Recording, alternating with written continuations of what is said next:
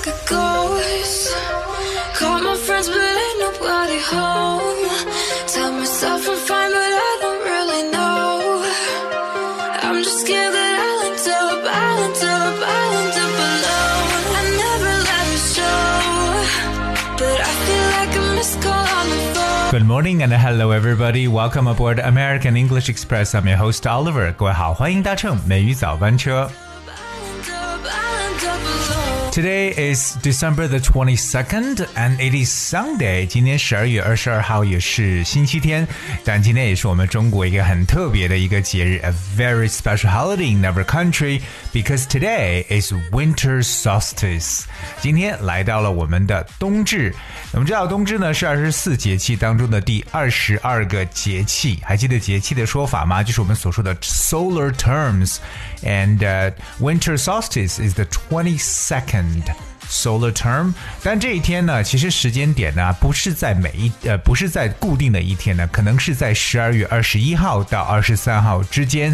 那么今年的冬至就在今天二十二号。我们也知道冬至这一天呢，其实太阳直射南回归线，也就意味着北半球呢全年当中白天最短以及夜晚最长的一天就正式的到来了。所以今天大家将要度过最长的这个夜晚。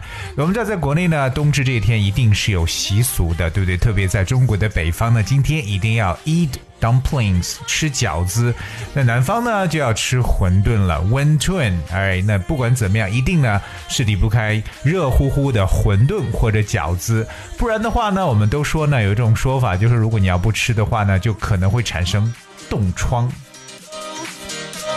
那么冻疮在英文中怎么描述呢？今天美语早班车刚开始呢，跟大家一起来聊聊冬至里边如果不吃饺子，要长的冻疮该怎么讲。英语中说到冻疮这个词呢，用的是 frostbite，非常的形象，它是一个 compound word 合成词，有 frost 和 bite 合在一起。Let's check out the first word frost. That's F F R O S T frost. Frost 就表示为霜这么一种感觉，霜叫 frost，而 bite B I T E 就是咬的意思，就是被霜给咬，那就是我们所说的冻疮。frostbite 合成为一个单词，F R O S T B I T E frostbite。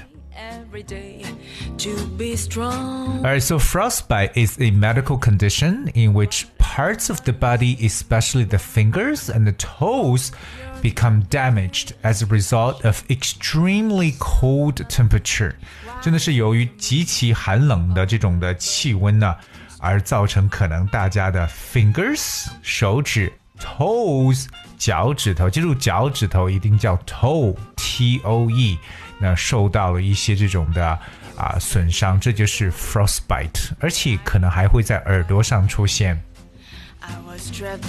能够在寒冷的天气当中对我们身体造成比较危险的，除了有 frostbite 之外呢，还有一个就是我们所说的啊这个 hypothermia。hypothermia that's H Y P O T H E R M I A hypothermia。Hypothermia 表示低的体温。So the two most dangerous conditions that can result from cold weather exposure include frostbite and hypothermia。 see my shade or with the sound of 所以为了自己今天呢不生冻疮，哎，一定要吃饺子或者要吃碗热腾腾的 wentun。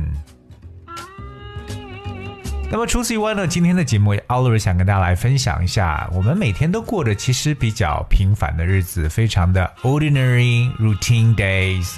英语中呢，其实对一个表示不出众的、非常平平平的、一般般的说法有很多，我也跟大家来去补充几个相关的语言点。一说到一般般的感觉呢，我们首先要说的一个词就是 average。It's average, A V E R A G E, average。average 本身表示平均的意思，OK，不高不低，不好不坏，中不溜的感觉，average。Like how was that movie? Well, average。你觉得那部电影怎么样？一般般吧，就用这一个词 average 就可以描述。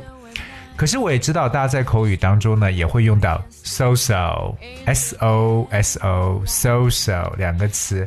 可是其实说实话，so so 虽然我们很多国人都在讲，可是这个表达呢，其实老美用的很少。我很少听到美国人讲，Well it's so so。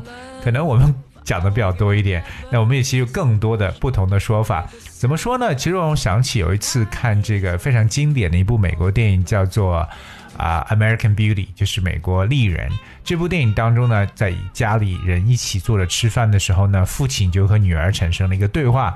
父亲就问到说：“How school? How school? 哎，你今天学校怎么样？”就很多父母和孩子在一块吃饭的时候，一定会问到他：“今天学到什么东西？今天学校过得怎么样？How's school？” 而且呢，他女儿就说：“It's okay. Well, it's okay，就是一般般了，过得去了。It's okay。”然后他爸爸觉得，诶，怎么才一般般？Just okay。那女儿感觉有点不耐烦，说：“Well, it's great。”但不是真正的 great。其实我们说的 "It's okay" 也可以表示为一般般的一种说法。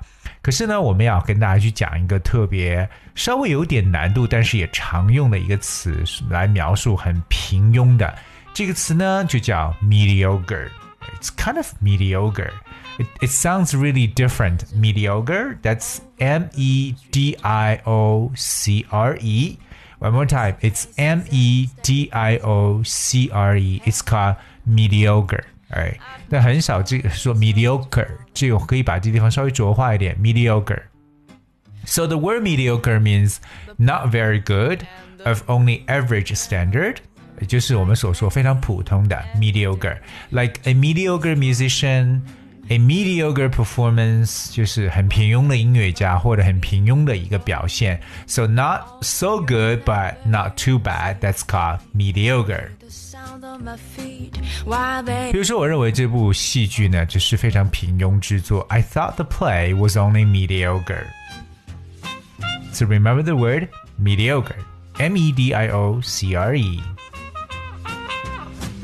另外呢，我们口语中还喜欢用到一个词呢，大家要 广为去使用。这个词就是 plain，p l a i n plain。plain 虽然表示平原这么一种地形啊，but plain could also use to emphasize that something is very ordinary, not special in any way，也就是很平凡的、极其普通的一层意思。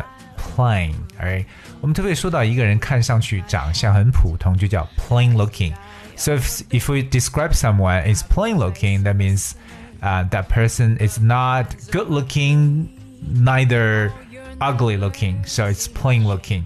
So the word plain 就是表示很平均或者说很中庸的 plain。I got one more example right here. You don't need any special skills for this job, just plain common sense. You don't need any special skills for this job, just plain common sense，也就表示 这项工作不需要很特殊的技能，只需要有普通的常识就行。So plain common sense 就是普通的常识。以前我们还说过一个表示平均的词，不知道各位还记不记得？就是 mean，m e a n mean。口语中这个词蛮不好的，因为 mean 可以表示非常刻薄的，right？If you say, "Well, that is a mean guy" or "a mean girl"，就是很刻薄的一个人。But we also understand the word mean means average between the highest and the lowest，就表示介于中间的或平均的一种说法。还记得我们的中庸之道吗？曾经说过的就是这个 the mean of golden doctrine。Alright, so this is mean。表示平均。那我们说到平均气温，除了说这个 average temperature，we can also go like the mean temperature means average temperature, and that are the same.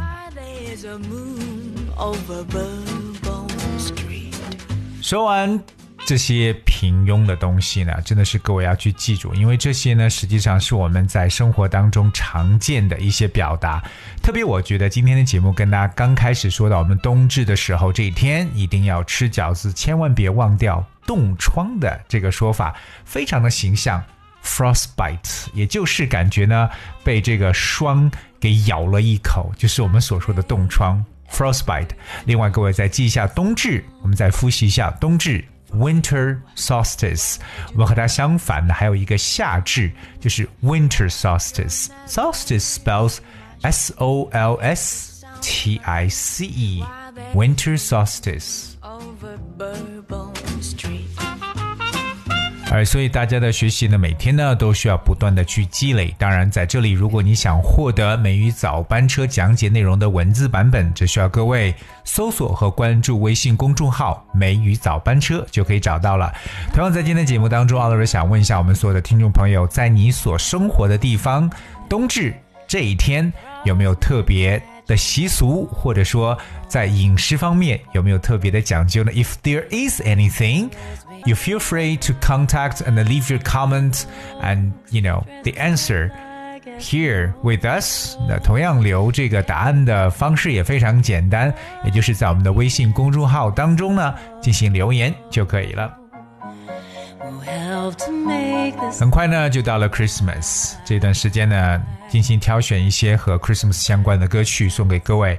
今天我们要听到的是来自 Alicia Keys 的 Christmas song. I hope you guys enjoy the music and thank you so much for tuning in today. I'll see you tomorrow.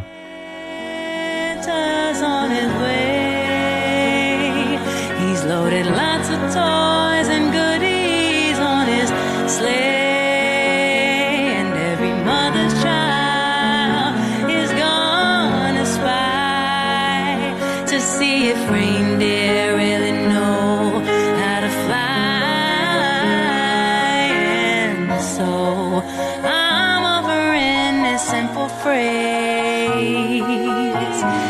Tickets from 1 to 92. Although it's been said many times, many ways,